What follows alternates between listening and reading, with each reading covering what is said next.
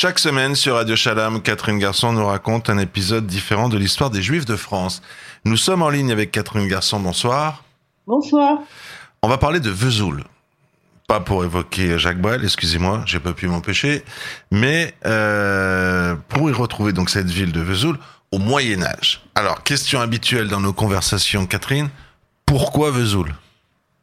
Alors, comme on va le voir, euh, la communauté de ces juifs, via de, deux de ces juifs, deux de ces natifs, a une grande importance au Moyen Âge. On va d'abord commencer par le commencement avant de parler d'eux. Avant le début du XIIIe siècle euh, de l'ère commune, il y a quelques juifs à Vesoul, mais l'histoire n'a pas vraiment retenu leur identité ni ce qu'ils ont fait.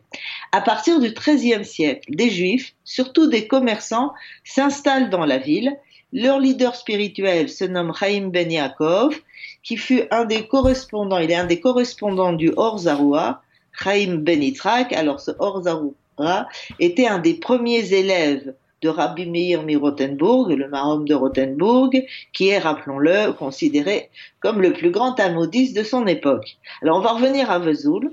En ce même XIIIe siècle, une synagogue est construite dans la Grande Rue, aujourd'hui rue d'Alsace-Lorraine, à l'intérieur des murailles de la ville et dont les restes pouvaient encore être vus jusqu'au XVIe siècle, et qui se trouvait non loin de l'impasse de la Charité et pour ceux qui connaissent, approximativement à l'endroit où se trouve de nos jours le palais de justice de la ville.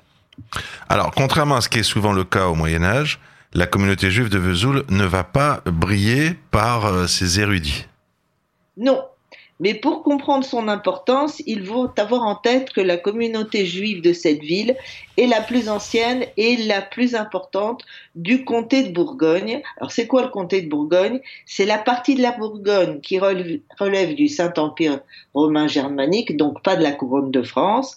Elle ne va devenir française qu'au XVIIe siècle, ce qui n'empêche pas certains de ces juifs d'entretenir des relations avec le royaume de France.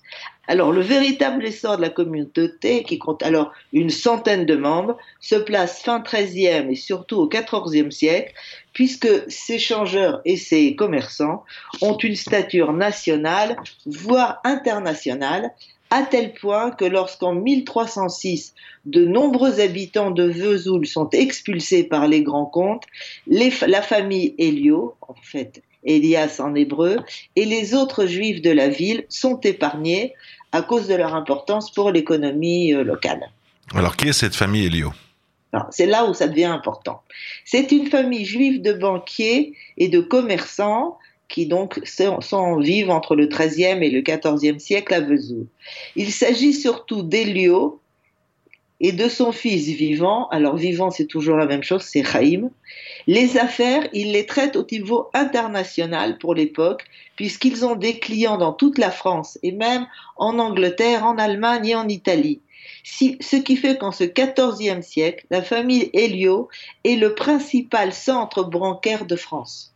Elle emploie 82 personnes, dont des juifs, et toujours en ce début de XIVe siècle, propose même de faire crédit aux pauvres pour des prêts de quelques sols et aux riches pour plusieurs centaines de livres. Outre ces activités bancaires, très lucratives, la fortune des Hélio provient surtout du commerce en gros et en détail. Les réserves sont stockées dans des grands entrepôts qui abritent du blé qu'ils font moudre. Faut pas oublier que le blé au Moyen Âge, c'est le pétrole aujourd'hui. C'était la denrée qui rendait riche ou qui ou qui, ou quand il manquait, créait des famines. Alors ils, ont, ils font aussi le commerce de la viande, du vélin pour écrire, de la graisse, de la cire à sceller, des harensorts qu'ils amènent de Flandre, de la paille, du foin, des étoffes, de la laine, du fil, du lin, etc. Les Hélios se joignent aussi à des chrétiens pour transporter les chrétiens avec leurs charrois, leur production et notamment les vins qui proviennent de leurs vignobles. Faut pas oublier qu'on est en Bourgogne, donc il y a du vin sur place.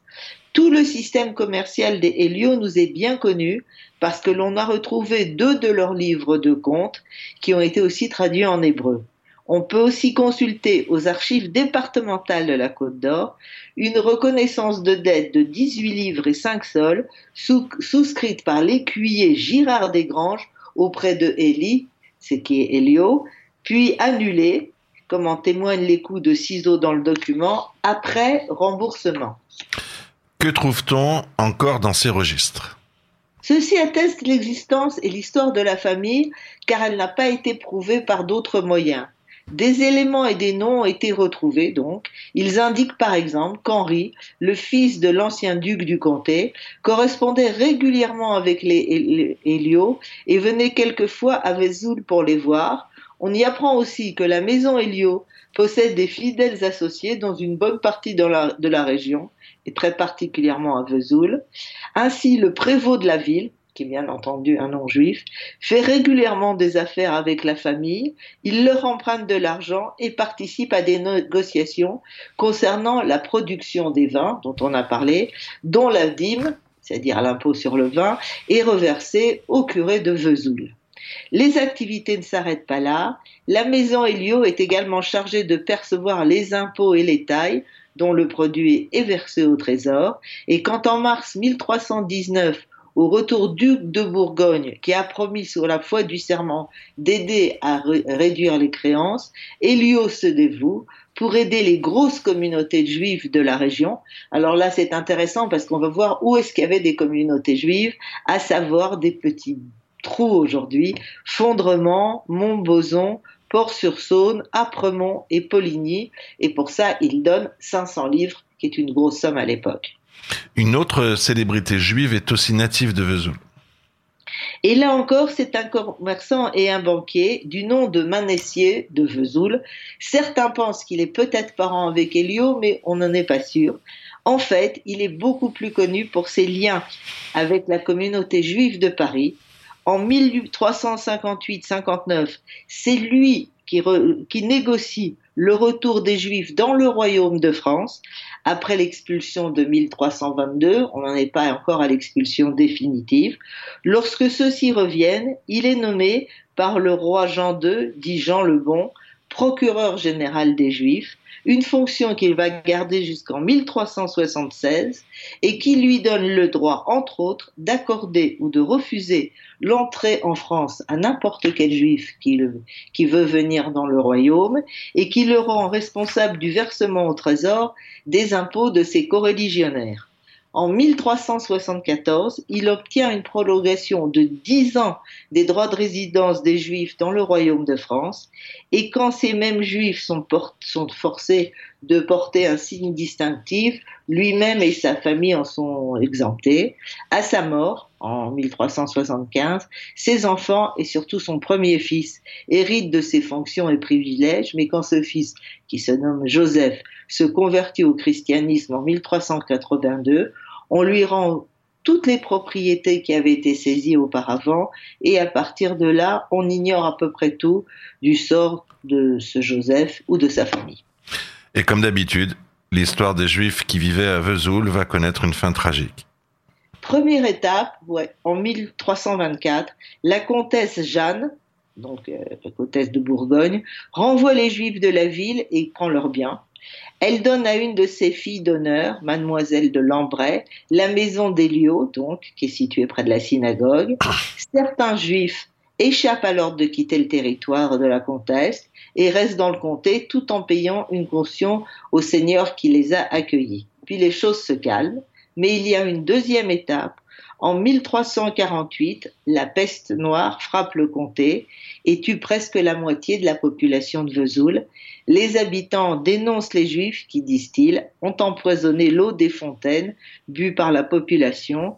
Suite à ces dénonciations, sont arrêtés 80 juifs, soit quasiment toute la communauté, bien que certains soient, on pense, issus des bourgades environnantes. Leurs biens sont saisis et plusieurs sont soumis à la torture. Les douze nobles nommés pour les juger les condamnent tous au bannissement en se basant sur des, aveux obtenus par la force. Certains pensent que les douze auraient adopté cette solution de bannissement pour sauver les, juifs de la furie populaire, parce que le peuple voulait tout simplement les massacrer. Quelques juifs vont revenir à Vesoul dès l'année suivante et d'autres en 1360, après que Manessier, donc le Manessier de Vesoul, dont on vient de parler, ait négocié le retour en échange du paiement d'un droit d'entrée en Bourgogne et une taxe annuelle. Mais bien qu'un juif local dénommé Aquin ait été entre 1410 et 1419 le médecin du duc de Bourgogne lui-même, le temps de la splendeur des juifs de Vesoul était bien terminé. Chaque semaine sur Radio Shalom, Catherine Garçon, vous nous racontez un épisode différent de l'histoire des Juifs de France. On a parlé de Vesoul aujourd'hui, qui se trouve en Bourgogne, j'ai bien appris, euh, dans le comté euh, de Bourgogne, et euh, on a vu des Juifs illustres qui prêtaient à toute l'Europe. Je vous remercie. Bonsoir à vous, Catherine. Bonsoir.